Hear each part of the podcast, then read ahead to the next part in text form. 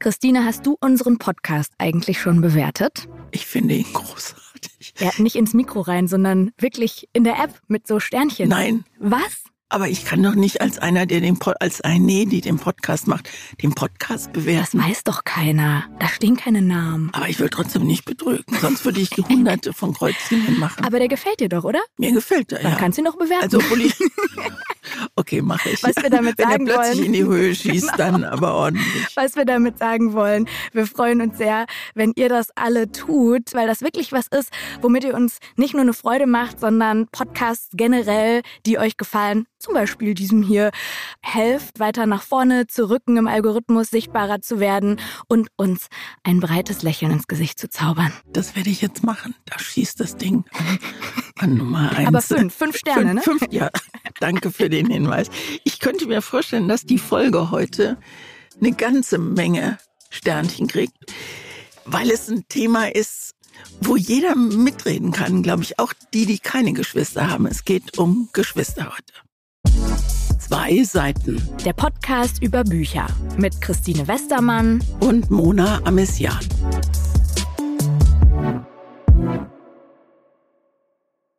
Und wir haben beide Geschwister. Ich glaube, es ist auch spannend für die, die keine haben, die sich nämlich welche wünschen. Da kann ich nur sagen, be careful what you wish for. du hast einen äh, Bruder, ich habe drei Schwestern. Woran merkst du denn, dass du eine große Schwester bist? Bei welchen Gelegenheiten? Ich merke es einfach daran, dass wenn ich an Familie denke, dass ich sofort drei Personen im Kopf habe. Also so die engste Familie sind einfach wir vier, also meine Eltern, mein Bruder und ich. Und natürlich verändert sich auch so die Rolle der Schwester und auch des Bruders auf der anderen Seite übers Leben hinweg. Also ganz, ganz früher, wenn ich jetzt wirklich dahin zurückgehe, wo mein Bruder geboren ist und so die Jahre danach, da war ich wirklich die große auch körperlich größer und so. Und da hat man das noch wirklich gemerkt, okay, das ist mein kleiner Bruder, das ist ein Baby und ich bin schon im Kindergarten. Und du, war, du warst auch der Bestimmer oder die Bestimmerin. Er hat gemacht, was du gesagt hast. Genau, dann irgendwann, als wir, also wir sind zweieinhalb Jahre auseinander und ich glaube, das ist ja so das klassische Alter, was oft vorkommt, so was den Altersunterschied angeht bei Geschwistern. Und deswegen konnten wir auch recht früh dann schon viel zusammen spielen. Und ich glaube, er würde jetzt auch heftig nicken, wenn du fragst, ob ich die Bestimmerin war. war ich. Und dann ist es aber irgendwann auch so ein bisschen gekippt, als er mich größentechnisch überholt hat. Also ganz lange war klar, ich bin die Ältere. Dann wurden wir irgendwann immer für Zwillinge gehalten und dann ist er über mich hinausgeschossen und ähm, seitdem ist das nicht mehr so klar, dass ich die Ältere bin, wenn man uns so sieht. Und natürlich verändert sich dann auch ein Geschwisterverhältnis ja, über die Zeit. Wann merkst du denn, dass ihr euch ähnlich seid? Richtig häufig und mindestens genauso häufig merke ich, wie unterschiedlich wir sind. Und das finde ich beim Thema Geschwister, das kannst du ja vielleicht auch gleich mal erzählen, ihr seid ja, ihr seid ja sogar drei und du hast ja auch schon mal angedeutet, wie unterschiedlich ihr seid. Wie es sein kann, dass man unter denselben Voraussetzungen aufgewachsen ist, im selben Haus, mit denselben Eltern, dieselbe Erziehung genossen hat sozusagen und sich trotzdem Charaktere so unterschiedlich ausbilden, weil das ist für mich der beste Beweis dafür, dass Kinder nicht nur formbar sind, sondern wirklich einfach in sich drin einen eigenen Charakter schon haben, sonst wären so viele Geschwister nicht so wahnsinnig unterschiedlich. Also ich glaube, wir sind schon so mit denselben Moralvorstellungen aufgewachsen. Also das merke ich, dass wir bei vielen Dingen einfach ähnlich ticken und das schon von unseren Eltern so die wichtigsten Regeln sind so in unseren Köpfen verankert, was man tut, was man nicht tut, was gut ist, was nicht gut ist. Aber alles darüber hinaus hat jeder für uns anders entwickelt und wir sind dann ja auch einfach beruflich in sehr unterschiedliche Richtungen gegangen, was glaube ich auch erstmal gut ist vielleicht oder uns beiden gut tut, weil wir schon auch ein Geschwisterverhältnis hatten, was immer auch in Konkurrenz stand, aber halt so in, in so, wir waren so wettkampfig immer unterwegs und haben uns immer so gern gechallenged zusammen, so als Kinder auch schon. Ähm, Und vielleicht wäre das im Erwachsenenalter schwierig geworden, wenn wir jetzt zum Beispiel beide eine Karriere in, im gleichen Bereich oder so angestrebt hätten. Gibt es eigentlich Rituale, wenn ihr euch seht? Nee, ich glaube Rituale nicht. Oder es gibt welche, aber die sind einfach so verankert, dass man sie gar nicht merkt. Sag mal ein Beispiel, was ist das zum Beispiel bei euch, was du damit meinst? Das ist eine gute Frage. Ich habe mir, als ich mir die Frage überlegt habe, habe ich mir überlegt, haben wir Rituale? Und ein Ritual ist, ist, dass meine Schwester immer meine eine Schwester immer Kuchen backt und sie weiß, dass ich Pflaumenkuchen mag und meine Schwester ist aber eine Ökoschwester und die backt dann mit Vollkornmehl und die Pflaumen sind irgendwie und der schmeckt halt anders, der Pflaumenkuchen. Und ich tue immer so, als würde ich den ganz großartig finden. Das ist ein Ritual, dass sie Kuchen backt und ich den großartig finde. Also so ein, so ein Willkommensgruß ist es eigentlich und das finde ich schön. Also falls er zuhört, könntest du bitte, wenn ich das nächste Mal zu dir komme, mir einen Kuchen backen? Danke. Aber was ist zum Beispiel jetzt, wenn du so an eure Kindheit denkst? Ihr habt ja einen größeren Altersunterschied, ne? Sag nochmal. Also ich bin die Älteste und meine mittlere Schwester ist sieben Jahre jünger und meine kleine Schwester in Anführungszeichen ist 14 Jahre jünger. Und wir haben alle drei verschiedene Väter, weil meine Mutter in dieser Zeitspanne sich halt hat scheiden lassen, geheiratet hat, scheiden lassen, geheiratet hat. Und ich würde trotzdem nie sagen, das sind Halbschwestern, das sind meine Schwestern. Aber je älter wir werden, desto mehr merke ich, wie unterschiedlich wir sind. Und ich fand das jetzt ganz spannend, dass du das von dir und deinem Bruder gesagt hast, obwohl ihr die gleichen Eltern habt. Und ich führe diese große Unterschiedlichkeit zwischen meinen Schwestern und mir auf eben den Einfluss von drei unterschiedlichen Menschen, Männern zurück. Und ich bilde mir ein, bei allen beiden so den, die Väter, die ich natürlich beide kannte, dass ich die wiedererkenne. Aber vielleicht weiß ich nicht, ob ich glaube schon. Also ich glaube bei beiden, ja. Also ich glaube schon, dass das ist ja wirklich die größte Prägung in der Kindheit sind ja erstmal die Eltern und ältere Schwestern, will ich mir ein. du, du hättest jetzt du auch gerne eine ältere Schwester gehabt? Ich habe ganz oft, es gab doch früher, also zumindest in meiner Kindheit, weiß nicht, ob das bei dir auch gab, so Freundebücher. Ja, ja. Also ne, so, so wahrscheinlich waren das bei dir sowas wie so, so Poesiealben oder sowas ähnliches. Bei uns gab es wirklich dann von Diddle oder von weiß ich nicht, wo dann schon so ein vorgefertigter Steckbrief drin war und du konntest das ausfüllen. Und die letzte Frage war immer mein größter Wunsch. Und da habe ich immer bei allen reingeschrieben, eine Schwester. Und, und deine, wusste, Schwester, deine Schwester, deine Eltern hat das nicht weiter beeindruckt? Meine Eltern waren vollkommen unbeeindruckt. Und äh, die ist nie gekommen, die Schwester. Ich wusste aber auch nie warum. Und ich hatte auch jetzt nicht ein Vorbild, irgendeine Freundin oder so, die eine Schwester hatte, bei der ich mir diesen Wunsch abgeguckt habe. Aber ich glaube, es ist dann einfach das, was man nicht hat, ja.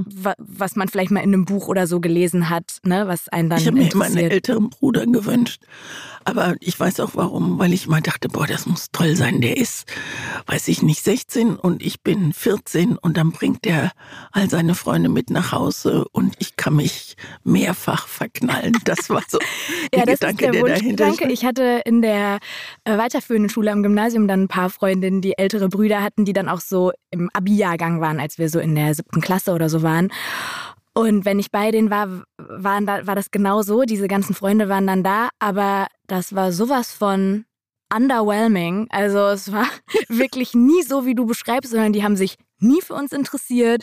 Man hat sich immer irgendwie klein und dumm gefühlt. Dumm gefühlt. Mit diesen großen Jungs auf dem Schulhof haben die einen übersehen und so durch einen durchgeguckt.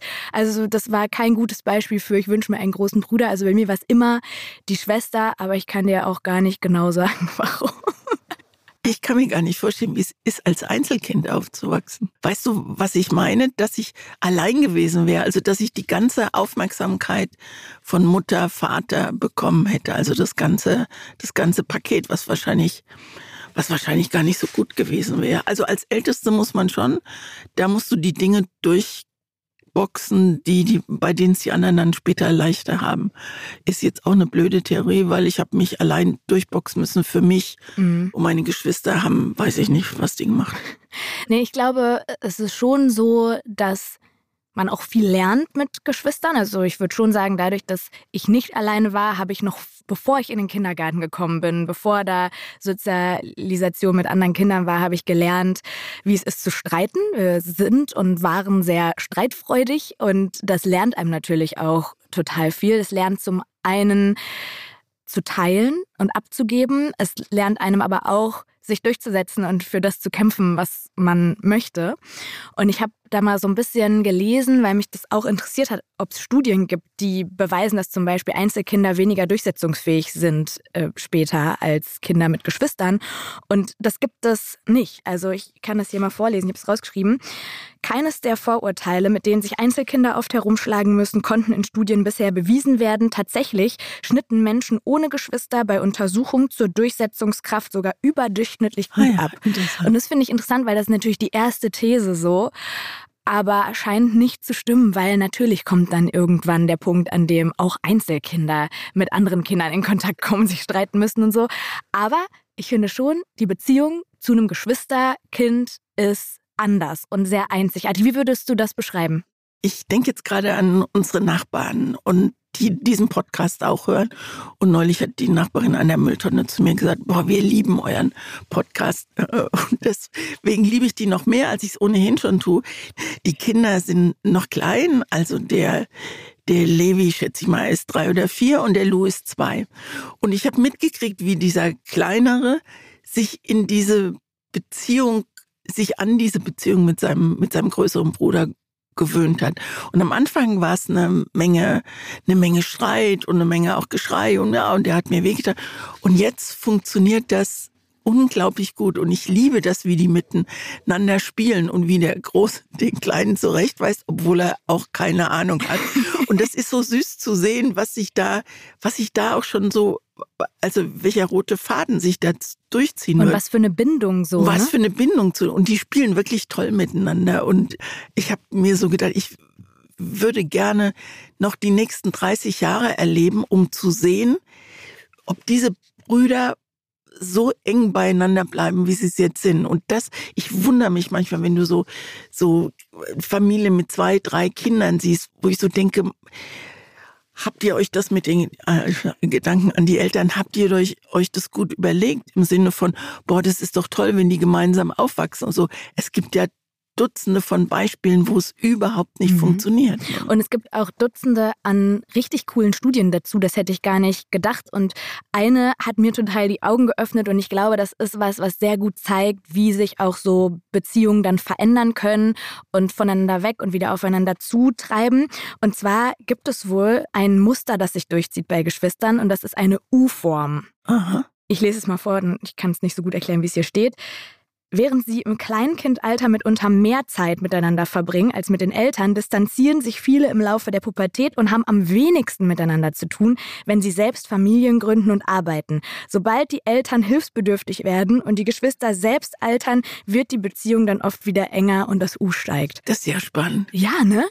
Ist auch irgendwie logisch finde ich ein bisschen. Ja, finde ich Nur, auch. Dass man einfach, man treibt voneinander weg und dann wieder zueinander hin. Es gibt aber bestimmt auch einige, bei denen ist das ein I. Genau, nach unten und, und zwar dann, endlos ja, nach unten. Genau. genau.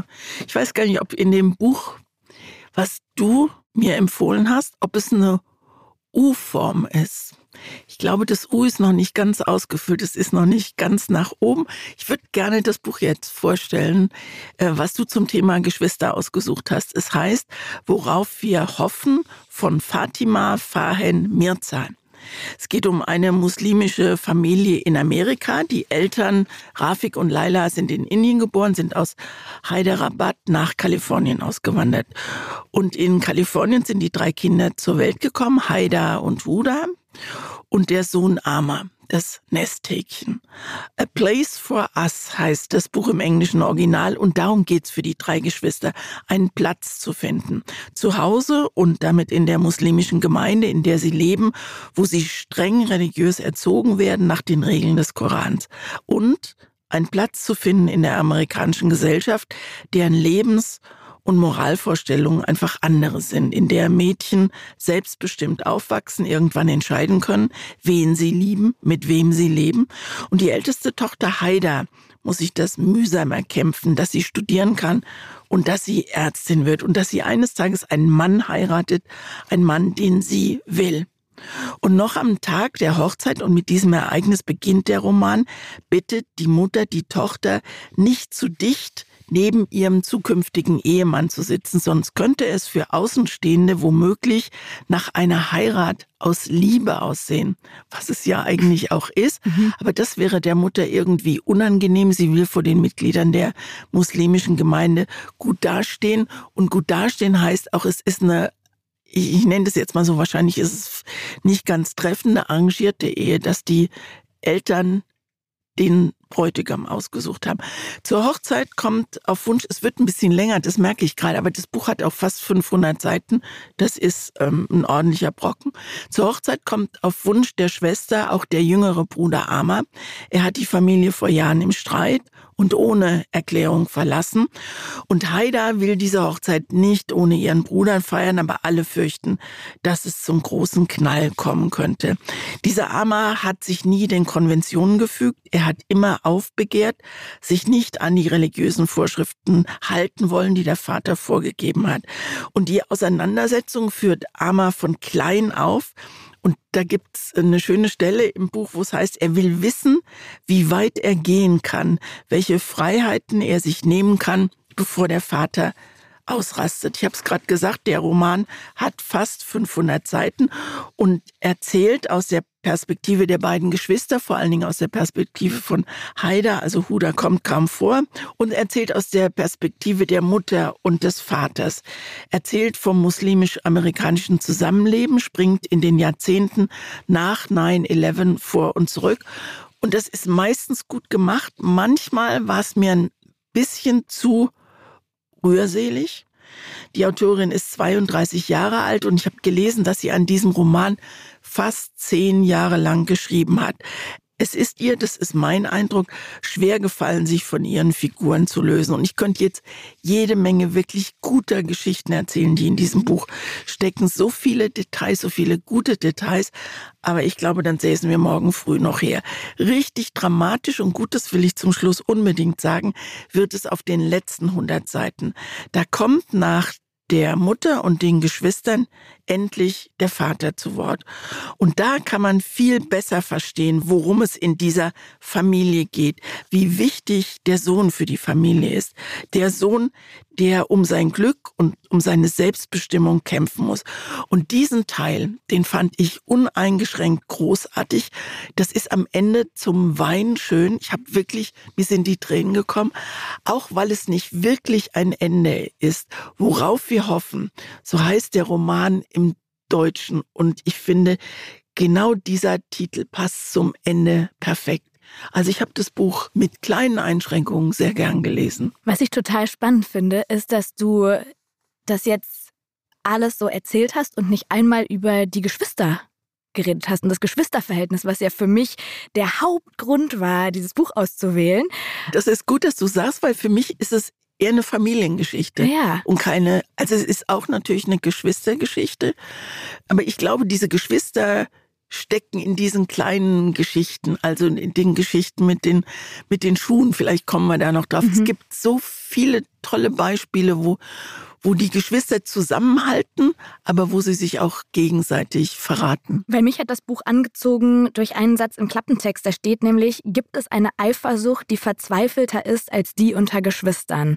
Und das ist was, was mich sehr zum Nachdenken gebracht hat nach diesem Buch, auch über mein eigenes Geschwisterverhältnis mit meinem Bruder sozusagen. Diese Frage, wie unterschiedlich können Kinder die Beziehung zu Eltern und den Umgang der Eltern mit ihnen wahrnehmen, weil jedes Kind in dieser Familie, vor allem äh, Hadia und Amar, haben ganz unterschiedliche Sichten darauf, wen die Eltern bevorzugen, zu wem sie sich wie verhalten. Und jeder lebt so in seiner Welt und diese Geschwister, vor allem eben diese beiden Ältesten, du hast recht, Huda kommt eigentlich echt wenig vor, die kreisen so umeinander, sind sehr füreinander da, haben aber auch immer wieder sehr ambivalente Gefühle zueinander. Und das, was ich vorhin gesagt habe, dieses voneinander wegtreiben und wieder zueinander hintreiben, in Notsituationen sofort neben der anderen Person zu stehen und für sie einzustehen und da zu sein, das ist auch was, was sehr tief verankert ist in unserem Geschwisterverhältnis. Das hat unser Vater uns auch immer eingeprägt. Das ist dein Bruder, das ist deine Schwester. Wenn es da ein Problem gibt, bist du die erste Person bitte, die da steht und hilft, dass egal, ob ihr euch gerade gestritten habt, egal ob du gerade was anderes vorhast, das ist Prio Nummer eins.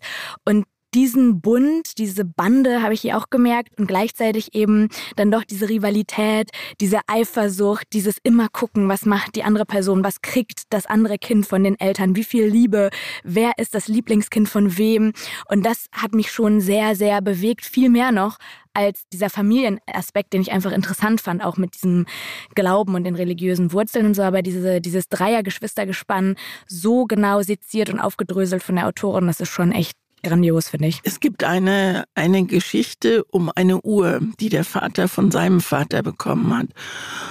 Und irgendwann schafft die große Schwester ihr Studium und sie bekommt von dem Vater diese Uhr. Und es ist eigentlich eine Uhr, die von Vater auf den Sohn übergeht oder vererbt wird. Und der Hammer freut sich sehr, dass seine Schwester die Uhr bekommt. Aber was ihm unglaublich weh tut und was wirklich toll beschrieben ist, ist das Gefühl, immer schon gewusst zu haben, dass er diese Uhr nie bekommen wird. Äh, diese Schwester steht dann ähm, in dem Buch, hat ihm etwas genommen, was ihm qua Geburt zugestanden hätte. Und wer die Uhr an ihrem Handgelenk sah, der wusste, was das zu bedeuten hatte, dass die Tochter die Uhr bekommt und nicht der Sohn. Und dass der Sohn sich von seinem Vater eben nicht wertgeschätzt fühlt. Und das war eine, es war eine unglaublich bewegende Szene, fand mhm. ich. Genau wie die Geschichte mit den, mit den Schuhen, die mhm. er unbedingt haben will. Und da hängt er überall, also er ist ja noch relativ, weiß nicht, zehn oder zwölf, hängt er überall im Haus. Ich will diese Schuhe und ich mache alles Mögliche. Was man ja auch kennt, jeder hat ja sowas als Kind, was man ja. unbedingt haben wollte und die Eltern sagen, nö. Nee, ja, ja, und genau. man kämpft dafür. Und er kämpft dafür und, und der Vater lässt sich drauf ein und das ist eine sehr berührende Szene. Wie er sagt, okay, und der Junge ist intelligent, begabt, der hat nur einfach keinen Bock zu lernen. Was man ja auch kennt. Was man gut kennt. Und der Vater sagt, okay, wenn du den Test, Rechtschreibtest, wenn du den gut ähm, hinter dich bringst, kriegst du die Schuhe. Kriegst du die Schuhe. So. Und dann lernt seine Schwester, die große Schwester mit ihm. Und es gibt ein Wort, ich habe jetzt leider vergessen, weil asymmetrisch ist das Wort. Was er immer falsch macht, dann schreibt er sich dieses Wort auf die Schuhsohlen, sagt es aber seiner Schwester nicht. Und er besteht den Test fehlerlos. Also er kriegt eine Eins oder so. Und alle sind total happy und dann geht, darf man das jetzt erzählen? Ja, es ist ja nur eine Szene. Nur jetzt hast du die genau. Geschichte genau. angefangen. Ja, erzähle ich es auch. zu Ende. Und irgendwann mitten in der Nacht steht diese große Schwester auf und geht zum Vater ins Arbeitszimmer und sagt, ich wollte dir übrigens sagen, Armer hat geschummelt. Ja. Und er kriegt die Schuhe nicht. Und mhm. das ist so, wo du wo du die Schwester würgen könntest und du, und du fragst dich, warum macht sie es? Will sie lieb Kind beim Vater sein? So, also diese Geschwisterkonflikte, die werden da ähm, wirklich sehr gut rausgearbeitet. Also dieses Eifersuchtsthema finde ich sehr spannend, weil das hier wirklich ein ganz schmaler Grad ist zwischen Liebe und also großer Liebe zwischen den Geschwistern und großer Eifersucht. Hattet ihr sowas auch? Also so also das Thema Eifersucht oder Konkurrenz oder so? Oder ist das einfach durch den Altersunterschied dann außer Konkurrenz? Sozusagen? Ja, außer Konkurrenz. Also meine Schwestern, jedenfalls die mittlere, hat mich auf die Palme getrieben damit, dass sie, also meine Mutter war berufstätig, die war um eins aus dem Haus. Und wenn ich aus der Schule kam, war ich Mutter und Kindermädchen. Und ich habe mit meiner mittleren Schwester als sie in die Schule kam, halt immer Schulaufgaben gemacht. Und die wusste genau, wo sie mich auf die Palme bringen können. Ich habe 70 Mal erklärt und ich glaube gar nicht so schlecht erklärt, aber das muss sie, müsste sie sagen. Und dann hat sie es immer wieder falsch gemacht und ich habe gewusst, sie macht es mit Absicht. Und da hätte ich die gegen die Tür treten können, weißt du? Und du kannst aber nicht gegen die Tür treten, weil du die Verantwortung hast. Ne? Ja, ich also glaube, sowas dieses Verantwortungsthema, das entsteht wirklich nur durch so einen großen Altersunterschied, weil eine Vierjährige kann einfach nicht auf einen Zweijährigen aufpassen. Da sind es dann wirklich eher so dieses, äh, aber der hat jetzt einen Löffel mehr bekommen oder zum Beispiel bei uns, das werde ich nie vergessen, das ist so eingebrannt, es gab recht oft Pfannkuchen zum Mittag, weil das äh, mein Lieblingsessen war und mein Bruder das auch gern gegessen hat. Und dann gab es immer Apfelpfannkuchen und zum Nachtisch gab es einen mit Nutella, der aber geteilt wurde. Und dann hat meine Mama das immer so gemacht, dass sie den bei sich am Platz hatte und immer abwechselnd Stückchen abgeschnitten hat und uns gegeben hat. Also waren wir noch wirklich klein. Das hat aber irgendwann nicht mehr funktioniert, weil keiner von uns nicht das letzte Stück haben wollte. Und selbst wenn sie das letzte Stück geteilt und uns hingehalten hat, ging es immer darum, wer hält länger aus, um dann eben das letzte, wirklich das letzte Stück zu haben, bis sie dann irgendwann gesagt hat, Leute, das mache ich nicht mehr. Ich sitze hier jetzt nicht eine Viertelstunde mit euch und diesem Nutella-Pfannkuchen. Hier, einer teilt, der andere sucht aus. Genau. Das Beste, also wer das erfunden hat, ist der King. Das finde ich auch großartig. Weil das ist einfach unmöglich in Streit ausarten zu lassen, weil es so gerecht ist. Aber so, das ist halt sowas, wo man sich denkt, mein Gott, ist das kindisch und das passiert nur unter Geschwistern. Und dann weiß ich noch, hatten wir ein Buch, das möchte ich an dieser Stelle auch empfehlen an alle Eltern, die recht ähnlich alte Geschwister haben. Das ist ein Wendebuch, also was man von der einen Seite und der anderen Seite lesen konnte. Und dieses Buch heißt Klar, dass Mama Anna lieber hat und auf der anderen Seite Klar, dass Mama Ole lieber hat. Ach, wie schön. Und es werden dieselben Situationen erzählt, aber Anna und Ole sehen sie komplett andersrum. Und die Mutter versucht einfach nur es beiden recht zu machen und jeder denkt, der andere kriegt mehr. Und das war mit mein Lieblingsbuch früher. Das haben wir oft gelesen. Ich glaube, es hat viel geholfen, zu verstehen, das dass wir das Problem Idee. sind wahrscheinlich. Ja. Kirsten Boyer hat das geschrieben, ist ja eine bekannte Kinder- und Jugendbuchautorin. Ja. ja, aber voll schön, dass es, äh, dass es dir gefallen hat. Und ein Tipp noch von mir zu diesem Buch. Ich glaube, es ist nicht mehr so einfach zu bekommen. Also es ist hier und da, habe ich gesehen, vergriffen, obwohl man es noch über den Verlag bestellen kann. Bei den ne? Verlag habe ich es auch bestellt. Also meine ich habe einen sehr guten Buchhändler, der oder Buchhändlerin, die, die viel möglich macht. Aber die sagt, es geht nicht, ist vergriffen. Und dann habe ich hab, äh, im Internet nachgeguckt und bei DTV Mhm, beim Verlag, genau. Man kann beim Verlag kann man es direkt. Bestellen. Und ansonsten kann ich auch noch empfehlen, das Hörbuch. Wir haben ja hier auch schon mal über Hörbücher geredet. Das wird von vier verschiedenen Stimmen gelesen, die das ganz toll lesen. Und das Aber ist, das dauert 19 Stunden oder Nee, ich was? glaube neun oder so. Ja. Also ich habe das Buch ja vor Jahren jetzt schon gelesen, habe jetzt nochmal das Hörbuch so zwischendurch gehört, um nochmal aufzufrischen, die Geschichte. Und es hat mir wirklich nochmal anders gut gefallen, weil das wirklich nochmal sich wie eine andere Geschichte anfühlt, wenn man dann auch so verschiedene Stimmen dazu hört. Das vielleicht noch dazu und noch eine Mini-Anekdote zu diesem Buch. Als das rauskam, 2019, war ich auf der Buchmesse und war verabredet, ich habe sie dir schon mal erzählt letzte Woche, war ich verabredet mit einer Lektorin von DTV, saß also an diesem DTV stand, habe auf sie gewartet und in dieser Zeit kamen bestimmt, ich weiß nicht, fünf, sechs Leute zu mir mit diesem Buch und haben mich auf Englisch gefragt, ob ich ihnen das signieren kann. Weil, ja, das stimmt, du siehst ja, dem wirklich ähnlich. Also ja, so gut, wir haben halt beide braune Haare und. Ja, aber so äh, ein ne? dunkler Typ ja, einfach. Ja. Und natürlich ein hübscher Typ. natürlich. und dann habe ich wirklich bei den ersten dreien habe ich gesagt nein und bei der vierten habe ich, hab ich signiert. Genau. Ja, ich bin es. Ich habe dieses ganz tolle Buch geschrieben. Ja, ja, ich weiß. Danke, danke. Das gefällt mir. Sehr gut. So, dann äh, kommen wir zu deinem Buch. Brüderchen, damit hast du mir keine 500 Seiten aufgegeben, sondern es ist etwas dünner, aber es ist nicht weniger beeindruckend bzw. tiefgehend, dieses Buch. Ich habe das auf einer einzigen Bahnfahrt durchgelesen und ich habe auf dieser Bahnfahrt genau zwei Bewegungen gemacht, nämlich als der Zug losfuhr, den Kopf nach unten und als der Zug in München ankam, fünf Stunden später, Kopf wieder hoch und Buch war durch. Und es gibt einen Satz, den ich mir direkt am Anfang rausgeschrieben habe, der lautet, Tragischerweise erkennt man Sorglosigkeit immer erst, wenn sie vorbei ist. Den habe ich mir auch aufgeschrieben. Der ist toll, Der oder? ist toll, vor allem, weil er so gut beschreibt, was der Familie passiert, um die es geht in dieser Geschichte. Das Ganze spielt in einem kleinen Ort irgendwo im Gebirge in Frankreich. Es ist alles gut in dieser besagten Familie. Es gibt zwei Kinder, neun und sieben, ein Sohn, eine Tochter. Aber diese Sorglosigkeit, die die Familie hat, beginnt eben zu bröckeln, als Baby Nummer drei auf die Welt kommt. Denn das ist anders oder wie es im Buch heißt, es ist unangepasst. Ist das nicht ein schönes, schönes Wort? Wort? Sehr schönes Wort und auch generell, wie diese Seiten beschrieben sind, wo es um dieses Kind geht und wo diese Unangepasstheit beschrieben wird, die haben mich sehr berührt. Um es kurz zu machen, das ist auch so aus dem Buch äh, raus eine Zeile. Es kann weinen, lächeln, die Stirn runzeln, seufzen und zusammenzucken. Aber sonst kann es nichts, es kann auch nicht sehen, es ist blind. Und das wird sich auch nicht ändern, sagen die Ärzte. Und das ist natürlich ein absoluter Schock für die Eltern und auch eine große Veränderung für die Geschwister.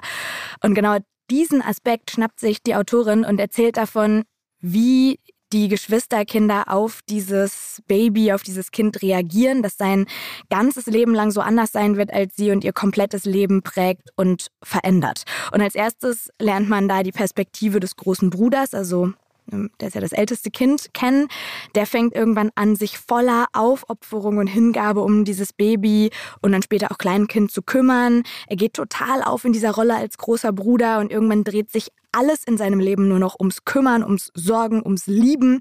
Und die Liebe, die er geben kann, wird sich für immer auf dieses Kind beziehen, sein ganzes Leben lang. Und das wird auch nach dem Tod des Jungen so bleiben. Anders ist das bei der Schwester. Auch ihre Sicht lernt man kennen und die ist ganz anders. Ihr Teil im Buch fängt an mit den Sätzen, von seiner Geburt an war sie wütend auf das Kind. Sie hatte gleich begriffen, dass in diesem Moment etwas zu Bruch ging. Seit diesem Tag herrschte es, zog alle Energie auf sich. Also sie trauert um die Leichtigkeit in ihrer Familie und hält sich fern, während ihr Bruder nicht genug bekommt von der Nähe zu diesem Brüderchen. Und dann gibt es noch einen dritten Teil mit der Überschrift Der Nachgeborene. Und da lernt man das vierte Kind der Familie kennen, das Jahre später geboren wird.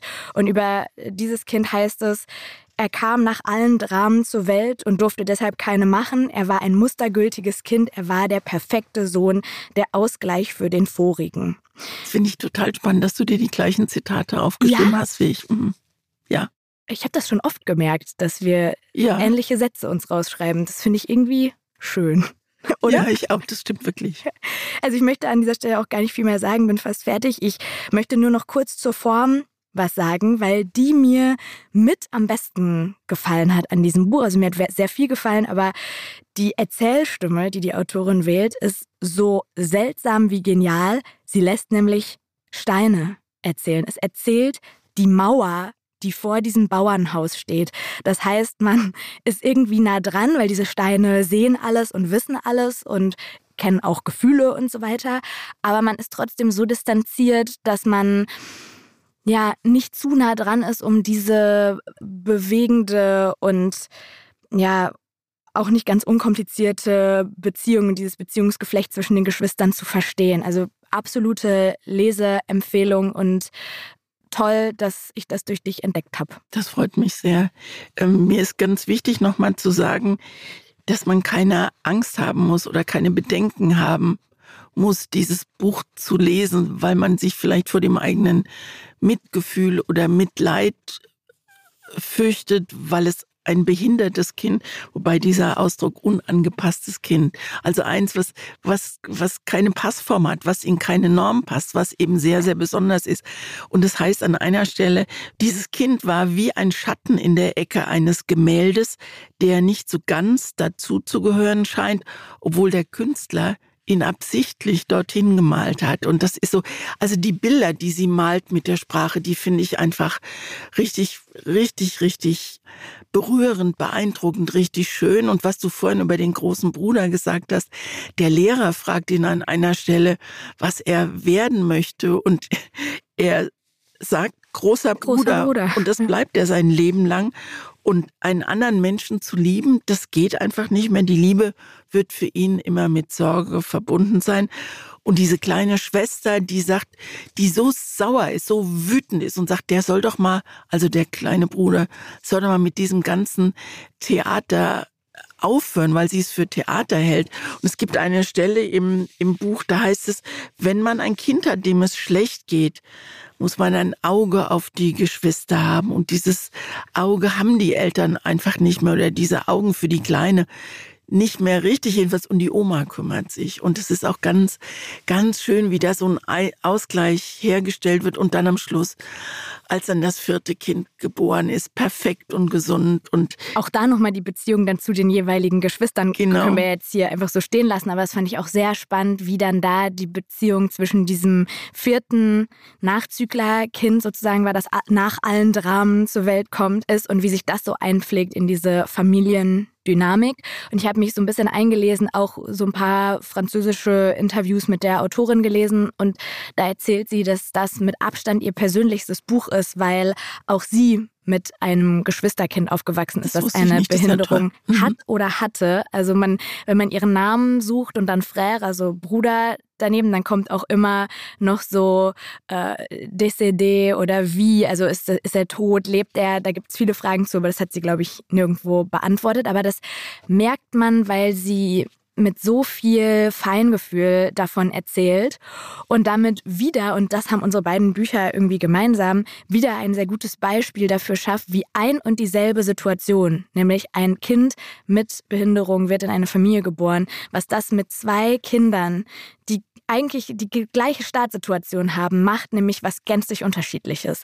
Und das beeindruckt mich total. Und das, also wenn ich Wissenschaftlerin wäre, würde ich da auch zu forschen, so die Art, wie Geschwister sich entwickeln. Ich fand es noch äh, ganz spannend, dass das Buch im Französischen sich anpassen heißt. Ja, s'adapter. Mhm. Und alle in der Familie lernen, sich anzupassen an dieses Kind, das sehr, sehr besonders ist. Und es würde nie etwas lernen, aber es kann andere so viel lehren über, über das Leben, einfach, obwohl es ein sehr kurzes hat. Und ich fand es beeindruckend, dass diese Autorin kein einziges Mal in kitschige Rührung oder so abdriftet, sondern ganz leise, ganz zurückhaltend, aber ungemein intensiv von dieser Familie erzählen lässt, die am Ende an diesem Leid nicht zerbricht.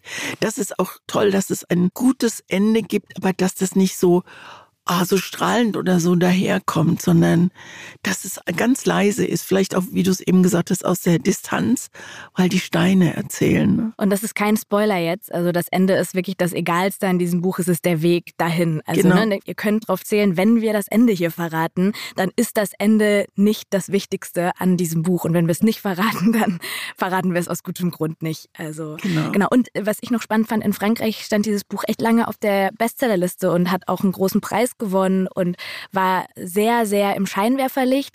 Und dann finde ich es immer sehr spannend. So ähnlich ist es bei Worauf wir hoffen auch. Es war in Amerika New York Times Bestseller und wie ich vergangene Folge gesagt habe, Sarah Jessica Parker war so die berühmte Patin für dieses Buch. Und beide Bücher sind in Deutschland auch gut rezensiert worden und gelesen worden, aber haben nicht, sind nicht so eingeschlagen. Das finde ich immer spannend. Ja, das finde ich auch spannend. Ja, ich weiß auch nicht, woran es liegt. Da müssen wir irgendwann uns mal drüber unterhalten, über E- und U-Literatur, über ernste Literatur und Unterhaltungsliteratur und warum das in Deutschland zumindest in den Rezen bei den Rezensenten, also der großen überregionalen Feuilletons, warum das so verpönt ist. Wobei das hier jetzt auch nicht U, U, U, U ist. Also da sind wir ja schon bei E. Ja, bei beiden aber, würde ich aber sagen. U und E ist, wie ist es geschrieben? Das stimmt. Und das äh, ist Versteht man es oder versteht man es nicht? genau, genau. Ähm, ich habe noch eine Geschichte, die eine kleine, nur eine Kleinigkeit, die, glaube ich, gut zu unserem Podcast passt oder zu dem, was wir wollen oder wofür, wofür so, wir wirklich brennen. Lesen und Leben heißt es im Buch, trennt nur ein Buchstabe. Wenn du nicht liest, nimmst du nicht mehr am Leben teil. Oh, den habe ich überlesen, den Satz. Und eine bessere Empfehlung für diesen Roman gibt es gar nicht. Und ich weiß gar nicht, ob der Satz nicht von der Autorin kommt. Also weil ich auch nachgelesen ja. habe. Und ich weiß es nicht, aber der, der Satz hat mich. Egal von wem er ist, er ist wirklich sehr schön. Und er ist eigentlich auch eine sehr gute Überleitung zu dem, was jetzt kommt, weil auch heute haben wir eine tolle Frage zum Lesen bekommen für unsere Rubrik. Eine Frage, zwei Seiten. Wie gut ist Digitallesen, also mit einem Reader? Macht ihr das, macht ihr das nicht? Und ich mach's nicht. Also nur im äußersten Notfall, wenn ich ein Buch besprechen muss und ich das Original noch nicht habe oder das Leseexemplar, dann lese ich so lange digital, wenn mir der Verlag diese PDF-Datei geschickt hat. Ich, ah, ich werde jetzt schon fast Sag jetzt nicht, ich brauche was Haptisches in meinem Nee, Händen. das wollte ich nämlich gerade vermeiden. Aber das ist ein Euro ins Floskelschwein. Ja, ich, ja, ich, ich brauche den Geruch von Büchern. Nein, den brauche ich überhaupt nicht. Ich brauche nur ein, ich, Lesen ist Buch. Mhm. Und Lesen ist nicht Rechner. Das ist, glaube ich, und ich lese an so unterschiedlichen Stellen und wenn ich, wenn ich in den Ferien bin und ich liege da auf der Matte und habe diesen, das muss ich in diesem Urlaub mal machen und habe diesen, diesen Rechner. Ich habe auch keinen. Hast du keinen E-Reader? Nein, ich habe keinen E-Reader. Ich will auch keinen. Ich, ich, ich kann, ich, das ist äh, schier emotional. Ja. Ich kann es gar nicht gescheit begründen. Ich weiß, dass es, also dass ich meinen Mann riesig freuen würde, wenn er nicht wenn wir fliegen, eine Extratasche mit Büchern schleppen muss, die dann ins Handgepäck geht. Ich lese einfach gerne Bücher.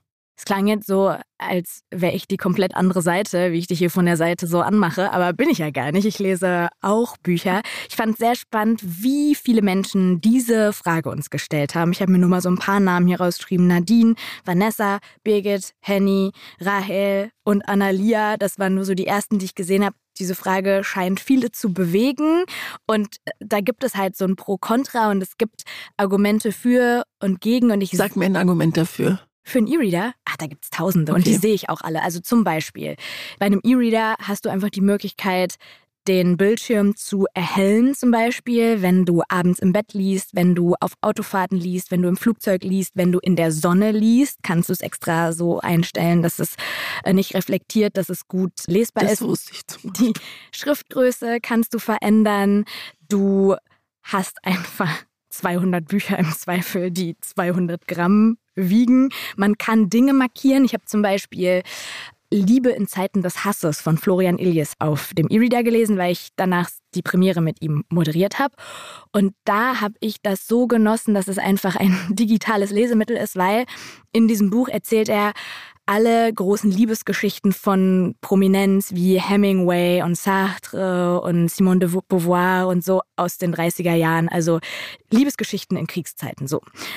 Und es kommen super viele Namen drin vor, auch viele, die ich nicht kannte. Und dann konnte ich auf dem E-Reader einfach den Namen anklicken. Und dann öffnet sich auf dem Reader ein kleines Kästchen mit Wikipedia, wo mir ganz kurz erzählt wird, Dichter, geboren dann und dann, bekannt für dödödö. Und dann habe ich mir immer diese Namen markiert und konnte dann hinterher einfach nur eingeben, Simone de Beauvoir. Und dann hat er mir nur die ganzen Stellen und Absätze, wo es um sie ging, ausgegeben. Super. Das also ist ja, einfach ein Arbeitsmittel ich, gewesen. Sehe ich ne? völlig ein. Wenn du mir ja. zeigst, wie es geht, mache ja. ich das auch. Ja, du wirklich. hast ja bald Geburtstag. das heißt bald. Aber ne, so, da sehe ich alle Argumente und nutze das dann, wie gesagt, wenn es mir schlau vorkommt auch. Oder ich habe natürlich auch so Situationen wie du, dass Bücher noch nicht erschienen sind und dann werden mir die sogenannten Fahnen, diese PDF Dokumente geschickt und dann bitte ich immer darum, die mir in so einem Reader-Format zu schicken, dass ich mir da, die da draufziehen kann. Aber emotional ist es für mich auch schöner, ein Buch zu lesen. Ich wehre mich immer so dagegen zu sagen, Bücher, Bücher sind irgendwie mehr wert als so ein Buch im Digitalen, weil nee, die Geschichte ist die Geschichte, ja. aber es ist einfach die Art, wie man liest und ich glaube, es ist auch Gewöhnung. Genau, das ist, das merke ich gerade bei dem, was du erzählst, finde ich großartig, weil ich mache ja diese Eselsohren ins Buch und wenn ich das so markieren könnte und auch gleichzeitig Interviews nachlesen, das macht man ja immer, wenn man so Buchempfehlungen macht, dass man so ein bisschen Hintergrund auch versucht noch zu recherchieren. Das ist super. Du zeigst mir, wie es geht ich. und ich mache das. Und was auch total cool ist, wenn ein Buch schon von vielen Leserinnen und Lesern gelesen wurde, dann siehst du, welche Stellen die markiert haben. Also du siehst dann zum Beispiel unter einem Satz und dann steht da markiert von 285 Personen. Und das ist auch, wenn du ein Buch rezensierst, natürlich total spannend, weil du dann so ein bisschen dir ein Bild davon machen kannst, welche Stellen für andere wichtig waren. Also es ist einfach ein anderes Lesen und gerade wenn man beruflich liest, so wie wir, auf jeden Fall was, was man irgendwie mal mit einbeziehen. Absolut, das war gar keine Überzeugungsarbeit. Das, das war der Pitch, der Pitch für den E-Reader. Jetzt läuft das Ding, genau. Okay, also wenn es Fragen gibt, Anregungen, was immer, bitte schreibt uns. Wir freuen uns. Mona sortiert das immer großartig und ich kriege dann immer die Liste und das ist richtig schön. Also schreibt an post.zweiseiten.eu und nächste Folge. Warte ganz kurz, bevor du zur nächsten Folge kommst. Ja. Ich habe gestern, die hast du, glaube ich, noch nicht gesehen, habe ich eine E-Mail bekommen. Ich muss mal ganz kurz nachgucken, von wem die war. Ich habe mich so gefreut. Da war nämlich ein Foto angehangen. Und zwar von Alexia Verse Beckmann. Und zwar hat die mir ein Bild geschickt, dieses hier. Da sieht man eine Stadt und einen Kirchturm, ja. blauen Himmel. Und das ist Gruisson, dieser Ort in Südfrankreich, Ach. den ich in unserer Folge Ferne erwähne und sage, das ist mein absoluter Nummer eins Ferienort früher gewesen. Und sie hat geschrieben, ich habe bei eurem Podcast übers Reisen einen solchen Glücksmoment erlebt, der mir ein fröhliches Lachen aufs Gesicht gezaubert hat, als Mona von ihren Urlaubsreisen nach Südfrankreich erzählt hat. Genau hier in Gruisson bin ich jetzt wieder, wie so oft in den letzten Jahren, und es ist mein Sehnsuchtsort. Ach, wie schön. Und das finde ich so schön. Ja. Und solche Momente passieren Sehnsucht uns ständig. ist auch ein tolles Thema, sollten wir unbedingt Haben wir, glaube ich, schon fünfmal haben wir uns das gesagt und haben es nie mal auf unsere Liste äh, gesetzt. Was haben wir denn jetzt als nächstes? steht auf unserer Liste Natur.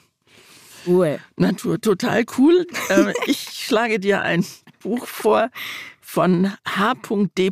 Walden. Eigentlich heißt es H.D. Walden. Und das Buch heißt ein Stadtmensch im Wald und was draufsteht, ist drin. Das ist quasi schon die Zusammenfassung in einem Satz. Das kann man so zusammenfassen. Ein Stadtmensch im Wald habe ich mir gemerkt, kenne ich nicht. Und ich empfehle dir ein Buch, das eher so in die Kategorie anspruchsvoll gehört. Das sage ich dazu, damit du und alle, die es lesen, nicht sich erschrecken. Aber mir hat sehr gefallen. Es geht um eine junge Frau, die auf einen Bauernhof nach Südfrankreich geht, um ihren Panikattacken zu entkommen und da dann das Leben und Arbeiten auf dem Land kennenlernt. Das heißt an der Grasnarbe und geschrieben hat Miriam Wittig mit gerade mal 26 Jahren, glaube ich. Die ist ein paar Jahre jünger als ich und dieses Buch liest sich nicht so. Es ist ein, ein sehr beeindruckendes Werk, kann man sagen. Ich freue mich drauf. Ich freue mich auch sehr. Sowieso immer. Sowieso immer. Und liebe Grüße an dieser Stelle nochmal an alle unsere Geschwister und an alle Menschen, die Geschwister haben oder Geschwister sind und auch die, die sich Geschwister wünschen und auch die, die keine Geschwister haben. Und ich muss meinen Geschwistern sagen, dass ich einen Podcast mache, damit sie das hören. Ja, dann liebe Grüße in der Zukunft.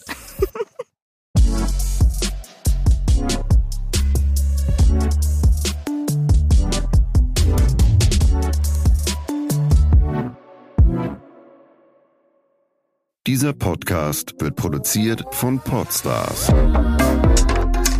bei OMR.